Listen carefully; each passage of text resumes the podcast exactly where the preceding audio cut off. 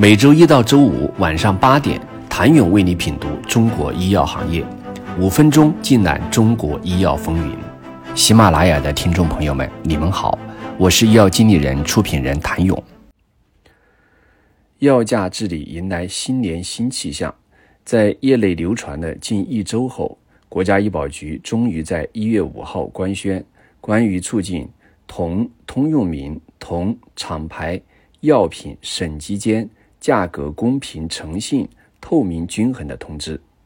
文件表示，目前各地按部署完成统一数据信息，实行数据分区，落实分区管理等基础任务。但分析发现，少数企业、少数药品存在利用审计间信息差实行不公平、高价、歧视性高价问题。因此，国家医保局下发通知。要求二零二四年三月底前，各省对挂网药品进行价格治理，实现同通用名、同厂家、同剂型、同规格药品在各省消除不公平高价、歧视性高价。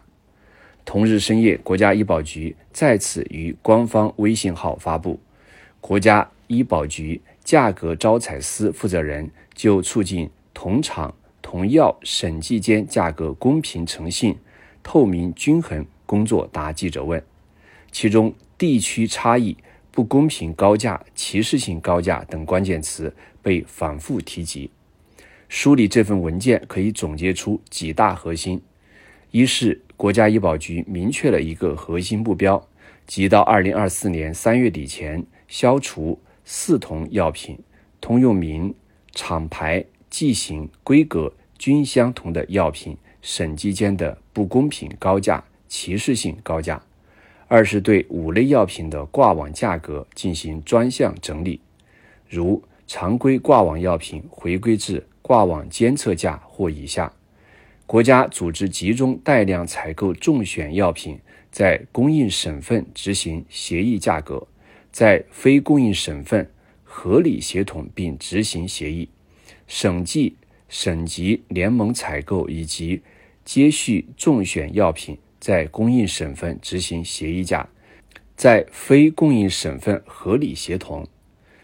医保谈判或竞价药品执行全国统一的医保支付标准，不活跃区域药品激活交易时自动关联。三是四大暂停受理措施，如暂停受理。低价药品撤网申请，暂停受理高于医疗机构实际采购价药品挂网申请，暂停受理不符合条件的过评药品挂网申请，评估个别省份挂网药品价格公允性。四是对过品产品的四类报价限制，国家医保局在文件中明确。对于通过一致性评价的产品，存在以下四种情况的，将暂停受理报价：已完成制造工艺变更注册，挂网报价高于同通用名其他过品药品挂网监测价的中位数，或高于原研药参比制剂挂网监测价；未完成制造工艺变更注册，挂网报价高于同通用名其他过品药品。挂网监测价中位数或高于原研药参比制剂挂网监测价的百分之六十，原研药或参比制剂未在国内上市销售，后续挂网药品超过首个过品企业挂网监测价，不符合本地区有关过品药品挂网规则要求的其他情形。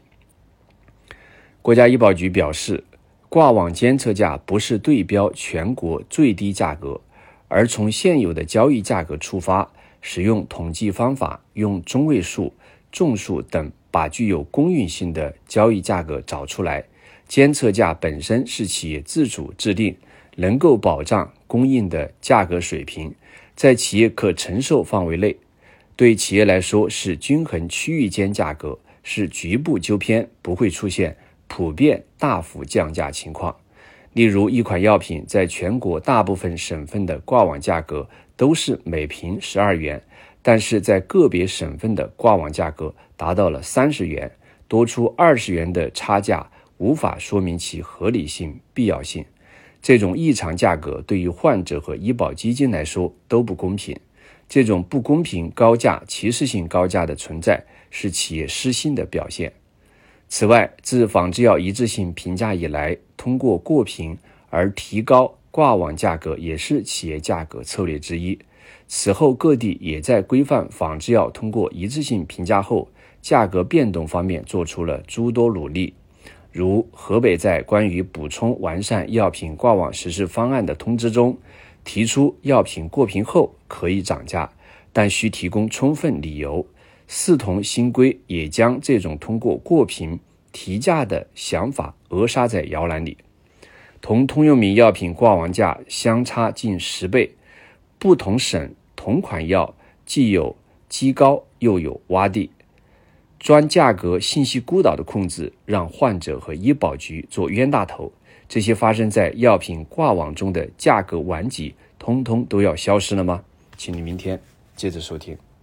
谢谢您的收听。想了解更多最新鲜的行业资讯、市场动态、政策分析，请扫描二维码或添加医药经理人微信公众号“医药经理人”——医药行业的新闻与资源中心。我是谭勇，明天见。